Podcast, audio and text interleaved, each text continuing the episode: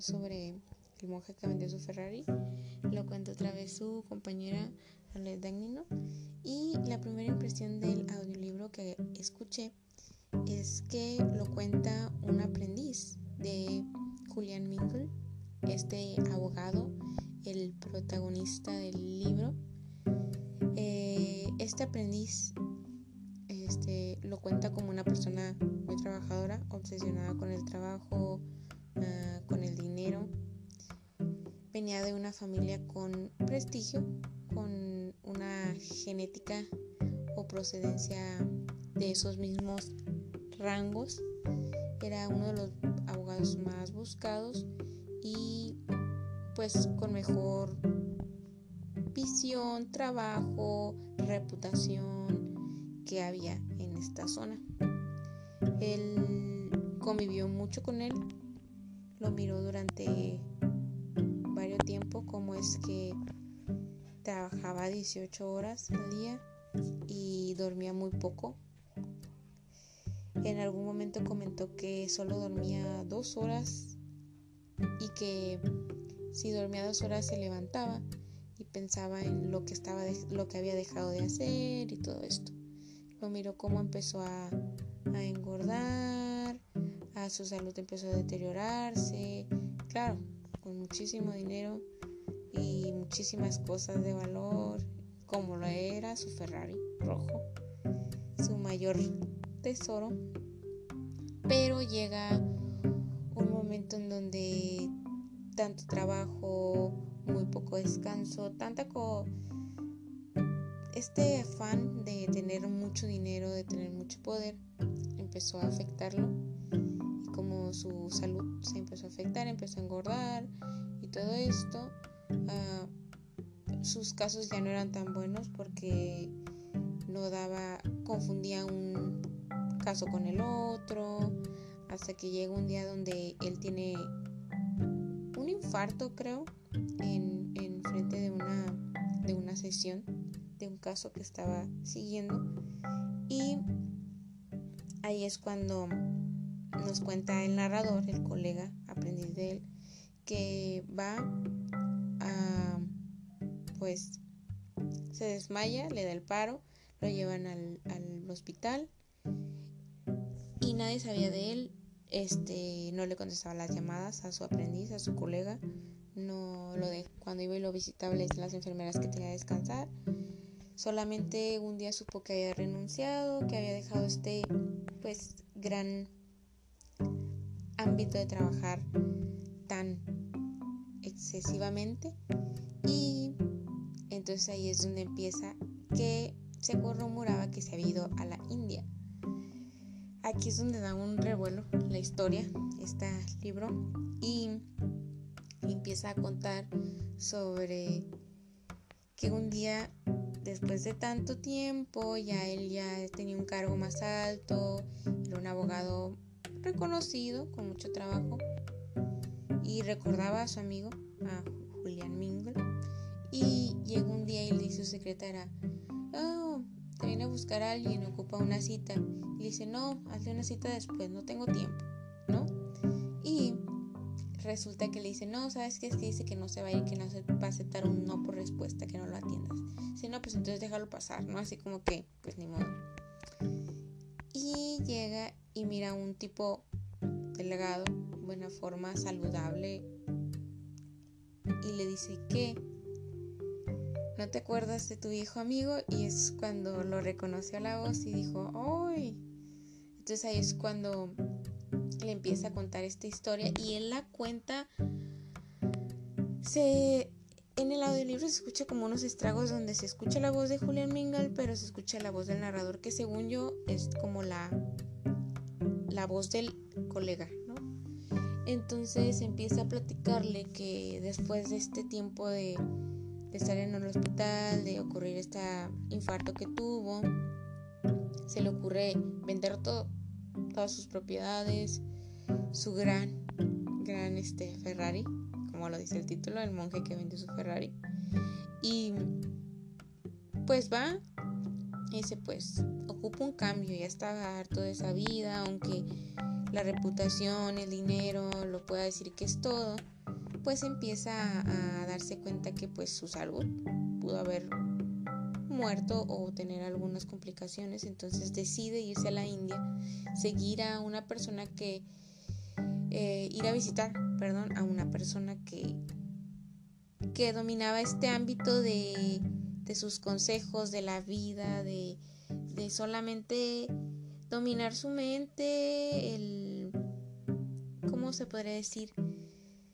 Este lado de lo espiritual está como este espíritu hindú, porque, bueno, no sé si, bueno, no sé explicarlo muy bien, pero se fue a la India, este, eh, conocía o seguía a un compañero que también se fue por esa parte, que era abogado también, y le sabes que si tú buscas esto, yo no te puedo ayudar como tal, te voy a ayudar en cierta parte, pero ve con tal persona, con tales personas a cierto pueblo. Ahorita ya se me olvidó el, pueblo al que le dice. Dice, es muy difícil, muchas personas han querido ir y conocer a estos sabios, pero viven tal parte, pero este lugar no tiene mapa, no saben dónde está exactamente, muchas personas han muerto en el intento. Dice, ok, como era muy perseverante, como ya lo habrán escuchado antes, este, iba caminando, ya llevaba siete días, iba caminando rumbo a una montaña y mira a una persona, a un señor con una bata de un color. Y dice, oiga, este, disculpe, ¿sabe dónde está tal lugar? Que quiero ir a conocer a, los sabios. Y pues llevo siete días con poca agua, poca comida. Cuando escuchó eso, el tipo se paró, así. Y le dice, ¿quién estás buscando? Y ya le comento otra vez Julian Mingle que está, quiere conocer a estos sabios porque quiere cambiar un lado de su vida y todo esto, quiere mejorar ese ámbito. Bueno, al momento de querer ir a este lugar que ya, en Himalaya, quería ir con estos sabios de Sivana que se encuentran en el camino, como ya lo comenté, y este sabio le dice, ok, yo soy uno de esos sabios, si quieres aprender, solo hay una condición, cuando tú puedas mejorar en todo lo que quieres y aprendas esta sabiduría que nosotros te vamos a dar, este, pues vas a, vas a ir a tu ciudad, otra vez vas a regresar y vas a enseñar lo que yo te enseñé. Vas a hacer que las demás personas que han entrado a este mundo en el que tú has salido y que ellos quieran salir, tú vas a ayudar a que ellos pues puedan salir de esa vida y ser una guía para ellos.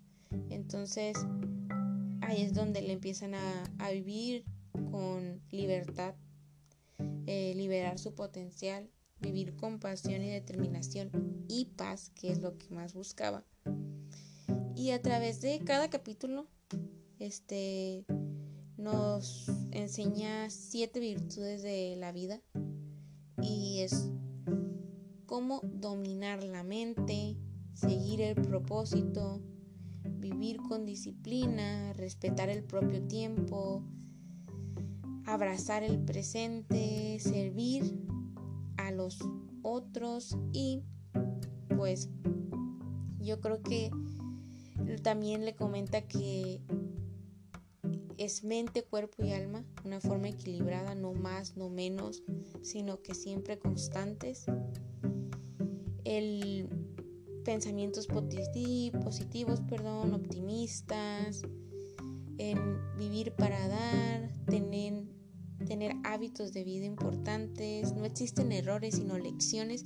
Creo que este libro, es que hay mucho que decir, pero la verdad es que es un libro, como siempre lo comento, muy, muy bueno, este, con unos aprendizajes muy que te llegan, que te sirven demasiado en la vida, como lo comenté en los siete hábitos de, una, de la gente totalmente productiva.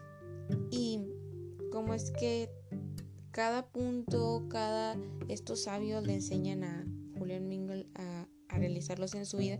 Y tú dices, oye, pues sí es cierto, o sea, te ayuda a ti a, ser una mejor persona, a ser equilibrado como que lo dice mente, cuerpo y alma. El, no, hay, no existen errores, existen lecciones. O sea, tú, tú puedes pasar por errores porque somos gente no perfecta, pero esos errores te sirven como lecciones para tú mejorar. Esos errores no se quedan ahí. Tú no te quedas en el error. No eres ya esa persona. Tú decides cambiar. Si no quieres cambiar es decisión tuya. Entonces ahí es donde te enseñan como encéntrate en lo más importante. Como dice, mantén un equilibrio en ti. Eh, sí, quieres tener un, un éxito laboral, pero también tener un equilibrio entre tu salud mental, tu salud física y este ámbito de querer tener un éxito profesional, saberlo equilibrar entre, bueno, pero si trabajo tanto me afecta en mi salud como le afectó a, a Julián. Este, me parece que nos enseña bastante el, el cómo los sabios, Julián Mingle viene, le comenta ya a su, a su colega ya renovado. Y creo que es parte de todo lo que dice aquí, lo deberíamos de aplicar en la vida diaria, pero este, a veces como que nos obsesionamos, obsesionamos tanto con algo, perdón, y dejamos la salud, la salud mental, la salud física, este, esta ambición de ser mejores, de ser reconocidos, que al último está bien querer ser alguien, ser conocido, pero no a un nivel de quererte lastimar o querer dañarte por ser alguien en la sociedad, porque al final de cuentas lo que importa eres tú, lo que importa es tu familia, lo que importa es que tengas un equilibrio y, y sepas cómo balancearte, el vivir el ahora, porque entre tanto trabajo no disfrutaba las pequeñas cosas, no, disfrutaba su Ferrari, no disfrutaba su casa, no disfrutaba todos esos lujos que tenía porque se la pasaba trabajando.